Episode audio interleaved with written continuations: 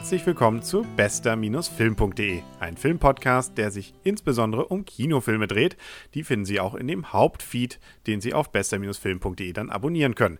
Aber dazu gibt es noch den DVD-Feed, der sich nicht nur mit DVDs, sondern auch mit Blu-rays beschäftigt. Und da stecken Sie gerade mittendrin. Ganz neu rausgekommen in der letzten Woche ist The Spirit. Das Ganze ist eine Comic-Verfilmung. Und bevor wir zum Inhalt kommen, kurz noch einige Informationen zur DVD bzw. zur Blu-ray. Von der Blu-ray kann man auf jeden Fall sagen, dass sie von der Bildqualität klasse ist. Da gibt es kaum was Besseres bisher. Also wer irgendwie eine Referenz braucht, um mal zu zeigen, was der Blu-ray-Player mit Beamer oder Fernseher kann, der kann hier bei The Spirit definitiv zuschlagen. Das gilt auch durchaus in Teilen für die DVD, die aber natürlich nicht an die Blu-ray ranreichen kann. Was gibt es an Sondermaterialien neben den üblichen Geschichten wie Kinotrailer und Audiokommentar, zum Beispiel hier von Regisseur Frank Miller und der Produzentin Deborah Del Preti, gibt es unter anderem noch eine Dokumentation, die Geschichte wiederholt sich, Miller über Miller, Grüne Welt und schließlich sogar noch ein alternatives Ende, das allerdings in Form eines Storyboards präsentiert wird. Neben Deutsch kann man das Ganze auch nochmal in Englisch, Französisch, Spanisch und Portugiesisch Portugiesisch hören. Genauso dann mit den Untertiteln, die in Deutsch, Englisch, Türkisch, Holländisch, Französisch, Spanisch, Portugiesisch und Arabisch einzuschalten sind. Die DVD-Version hat zwar auch die Audiokommentare, aber nur die Dokumentation Grüne Welt und das alternative Ende dabei. Bei den Sprachen hat man nur noch die Wahl zwischen Deutsch und Englisch und bei den Untertiteln ist immerhin noch neben Deutsch und Englisch die türkische Sprache dazugekommen. Vertrieben wird die Blu-ray von Sony Entertainment, was auch für die DVD gilt. Und zumindest die Blu-ray gibt es zum Beispiel bei Amazon für 21,99, wenn man nicht gerade irgendwo ein Angebot findet. Die DVD kostet dann noch ein bisschen weniger, nämlich 14,97 aktuell. Soweit die nackten Fakten. Gehen wir doch mal in die Besprechung des Films selber rein. Arne und ich stehen hier wieder vor dem Cinemax in Kiel, im Cup in Kiel. Sonst wäre das Cinemax ja auch nicht in Kiel. Und wir haben uns gerade was angeguckt, nämlich The Spirit. Und jetzt coole Überleitung, beziehungsweise coole Frage. Hat er uns inspiriert? Naja gut, also rote Farbe, ein roter Schlips machen sich schon mal nicht schlecht bei Schwarz-Weiß-Aufnahme, aber ansonsten nein. Eigentlich so gar nicht, finde ich auch. Also man kann ja ganz kurz erwähnen, worum es wieder mal geht.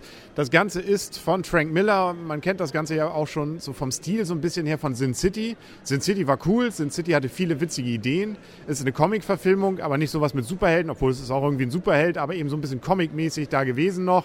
Ja, und hier ist irgendwie so gar nichts übrig geblieben. Er hatte meines Erachtens Längen, war langweilig, hatte blöde Sprüche. Es war vorhersehbar, es, die Story war völlig uninteressant. Also ich fand die, der Ansatz vielleicht noch ganz witzig. Meine Stadt lebt. Der Vorspann dazu, den wir ja gesehen haben, der hat ja auch Lust drauf gemacht. Aber wenn man den Vorspann gesehen hat, das reicht eigentlich auch. Da haben wir alles an Coolness, glaube ich, mitgenommen, was dieser Film zu bieten hat. Und trotz Samuel L. Jackson.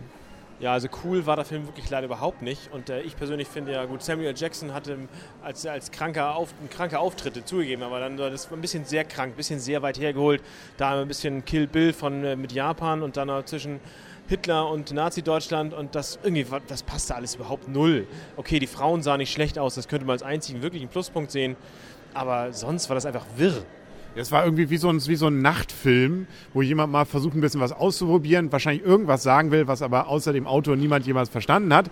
Also diese ganze Adolf Hitler-Szene, da habe ich beinahe gesagt, diese Nazi-Szene, ich habe es einfach nicht verstanden, was uns der Herr da sagen wollte. Es, es, war weder cool, es war nicht witzig, es war einfach nur dämlich. Allerdings. Und äh, dann saß er ja noch in, in, so einem Zahnarztstuhl. Ich weiß wirklich, ich meine, das war einfach, das war einfach dumm.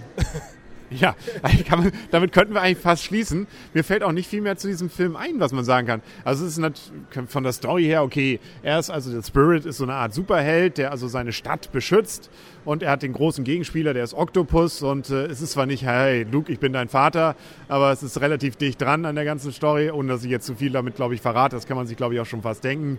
Die prügeln sich, das Prügeln ist nicht wirklich witzig gemacht und am Ende, ja gut, gewinnt irgendwie das Gute ohne dass man das jetzt wirklich äh, sich jetzt drüber freuen würde.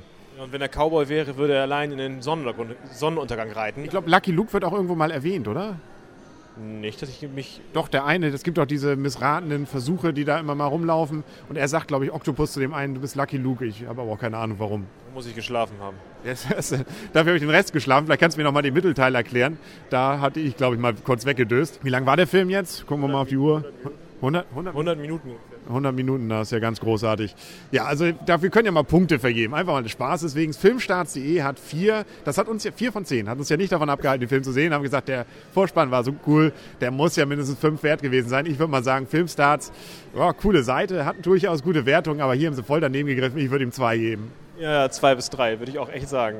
Und auch nur, weil es so schön rot war an einigen Stellen. Und weil vielleicht, es gab so drei, naja, sagen wir mal zwei Momente, wo ich sagen würde, da hatte der Film dann doch ein bisschen, also gerade so sein Umgang mit Frauen, das hatte, war irgendwie ganz witzig. Und das war, glaube ich, auch der einzige Gag, der irgendwie Spaß machte. Aber der Rest hat mir überhaupt keinen Spaß gemacht. Ja, die beiden Hauptfrauen sozusagen anzugucken, das war ganz witzig. Wobei ich die Fluss noch viel besser fand als die andere da, die Saint. Aber trotzdem, die war nicht schlecht. Ja, aber auch an Jessica Alba von Sin City kommen sie auch nie ran. Also ja, er ist auch nicht so cool wie, wie, wie gesagt, von Sin City hier, Bruce Willis oder so. Man wollte es nochmal, aber es hat einfach nicht geklappt. Ich glaube, man kann den Film mit einem Wort zusammenfassen. Er war uninspiriert. Ja, das, äh, genau das könnte, das ist ein gutes Schlusswort. Soweit die Blu-ray und DVD-Variante von bester-film.de. Zu finden das Ganze wie immer auf bester-film.de. Wir würden uns freuen, wenn Sie auch beim nächsten Mal wieder einschalten würden. Vielen Dank und auf Wiederhören.